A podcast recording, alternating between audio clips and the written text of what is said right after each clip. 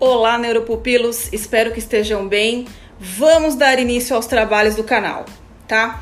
Agradeço antecipadamente aos seguidores mais antigos que se inscreveram aqui na página assim que a página foi criada, o Neuron Focus, no final do ano passado, e aos seguidores mais recentes, que são recém-chegados aí ao canal. Espero que curtam bastante, tá? A gente tem dois pilares aí que estão regendo o canal.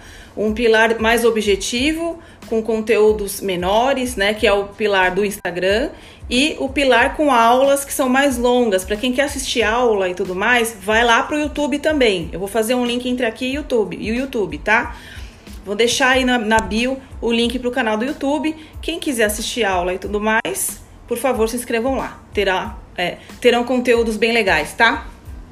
Bom, já vou aproveitar então, começando a trabalhar já vou aproveitar e apresentar para vocês a primeira série né, de assuntos variados. Para que a gente tenha uma linha de raciocínio entre, entre as aulas e tudo mais, tá? A primeira série que eu queria compartilhar com vocês, então, que a gente vai começar, eu tô até rindo, porque emocionalmente para mim é uma delícia. Eu não vou negar que eu adorei escolher esse tema. Aliás, aproveito para falar o seguinte: para quem participou da enquete do ano passado, eu não sei se vocês lembram, mas eu pedi para vocês preencherem um formulário da intenção do pupilo. Você fez isso? Tá? Porque alguns pupilos responderam sobre assuntos que queriam falar sobre, queriam ouvir e tudo mais. Um, eu tenho alguns assuntos que foram prioridade aí, que está na minha lista, minha lista secreta, top secret, mas um dos assuntos que eu escolhi agora é desenvolvimento motor das crianças, tá? Por que, que eu escolhi esse tema? Eu não vou negar que eu adorei escolher esse tema, porque eu tenho uma neném que em março agora fará um aninho, a Maitê, quem me segue em rede social aí sabe, a Maitezinha, né?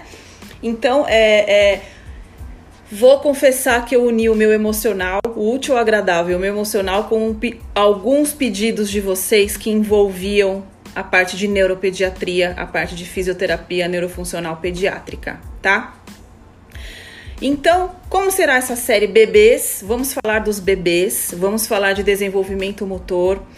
É uma série longa, tá, gente? Vão demorar aí alguns meses. Para quem quiser estudar, já senta que lá vem história, tá?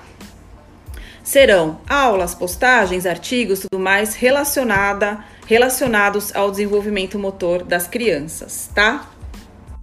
Então, eu espero que vocês curtam, espero que vocês aproveitem, porque eu vou falar sobre o desenvolvimento motor das crianças sob vários aspectos, né? Então, a gente vai falar de estruturas neurais, o desenvolvimento das estruturas neurais, os fatores que interferem no desenvolvimento motor das crianças. A gente vai ver que nem tudo é a genética das crianças, nem tudo é hereditariedade. A, a participação do ambiente é fundamental e também não é só o ambiente. Tem N outros fatores que influenciam o desenvolvimento motor, padrões de movimento das crianças, os padrões mais rudimentares, a gente vai falar dos reflexos primários, dos padrões mais rudimentares, dos padrões mais elaborados e como que a criança vai elaborando esses gestos motores que vão se refletir no futuro em comportamentos motores complexos, né? Ao longo do, dos anos de vida, ao longo de uma infância mais tardia.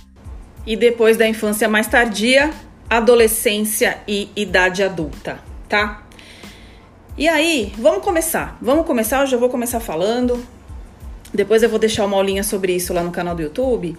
Mas é o seguinte, quando a gente fala em desenvolvimento motor, quando a gente fala em desenvolvimento físico das, das crianças, a gente precisa levar em consideração que é um processo multifatorial um processo dinâmico, ele não é engessado, ele não é concreto, não é igual tá no livro, tá? Você vai falar, nossa, é, a tal idade é tal coisa, e depois é assim, é assim. Não é assim. Tem uma, tem uma série de, de influenciadores aí que vão permitir com que a criança seja capaz de adquirir habilidades motoras e manter essas habilidades motoras ao longo do tempo. Adquirindo e mantendo essas habilidades motoras e é essa interação que vai gerir os comportamentos da criança ao longo do tempo. E aí, vamos. Hoje é filosofia, hein, gente? Filosofia, tá? O desenvolvimento humano, ele é um processo de muitas mudanças. Mudanças entre o quê? Entre o desenvolvimento da pessoa, da parte orgânica, e os contextos ambientais. Então, se você pensar em desenvolvimento da pessoa, é um universo. Porque não é só a atividade, a integridade óssea, articular, muscular, não é só a integridade dos órgãos e tecidos do corpo. A gente tem o desenvolvimento cognitivo, que é crucial e super determinante no desenvolvimento motor. A gente tem o desenvolvimento psicológico, psíquico da criança. A gente tem o desenvolvimento social dela, eu vou falar sobre socialização, emocional. Então, assim, é um universo de fatores, né, que vão levar a mudanças estruturais para que o crescimento físico ocorra de uma maneira harmônica, né? Então a gente precisa de, dessas estruturas orgânicas, sistêmicas, os vários sistemas do corpo humano formando em conjunto e a interação com o ambiente, a interação com a família, uma série de fatores, né? Então, é, os desenvolvimentistas, né, a teoria considera como o desenvolvimento humano, o desenvolvimento motor da criança, como uma via de mão dupla.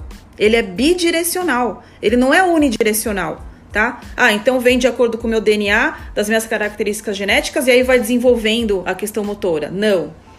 A gente tem o feedback, a gente tem o retorno da bolinha de gude lá, da bolinha de ping-pong, né? Você joga a bolinha, a bolinha volta que são os feedbacks sensoriais, os feedbacks da, do próprio ambiente, a relação da criança com o ambiente faz total diferença no seu desenvolvimento motor, tá?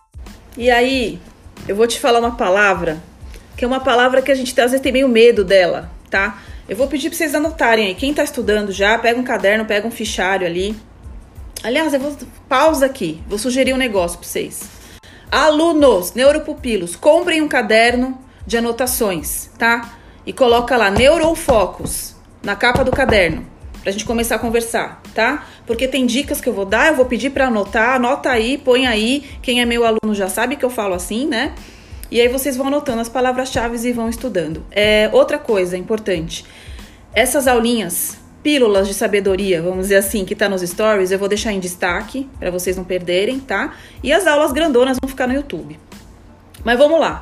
O que eu queria falar, eu vou falar uma palavra para você segurar aí para você. A palavra é mudança. Alterações, tá? Nós temos mudanças constantes no corpo humano, no nosso organismo.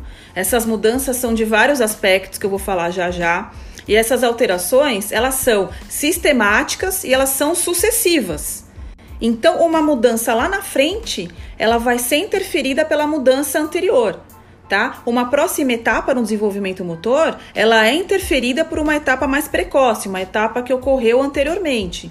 Então, isso faz a gente pensar na, na continuidade do desenvolvimento físico da criança. Não é de uma hora para outra, na natureza nada ocorre aos saltos, né? De uma coisa para outra, não é, é um processo dinâmico, um processo interrelacional do corpo com o ambiente, da criança com o ambiente, onde mudanças fazem-se necessárias. Essas mudanças são categorizadas em dois tipos, vou falar agora.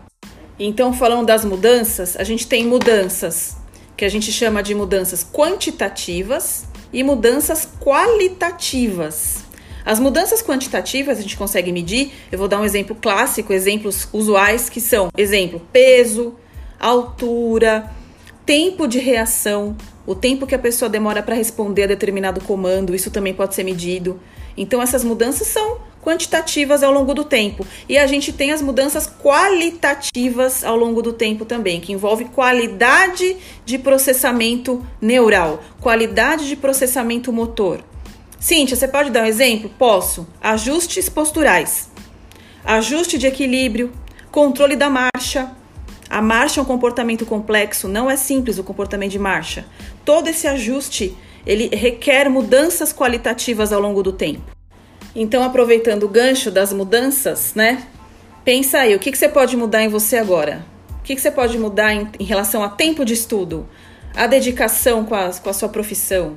A dedicação em você se aprimorar? Pensa nisso também. As mudanças sociais e as mudanças emocionais também fazem parte dessas mudanças que eu comentei, tá bom? Eu vou deixar aqui para vocês um, uma perguntinha aí para ver se vocês gostaram, tá? Se vocês curtiram esse início do raciocínio.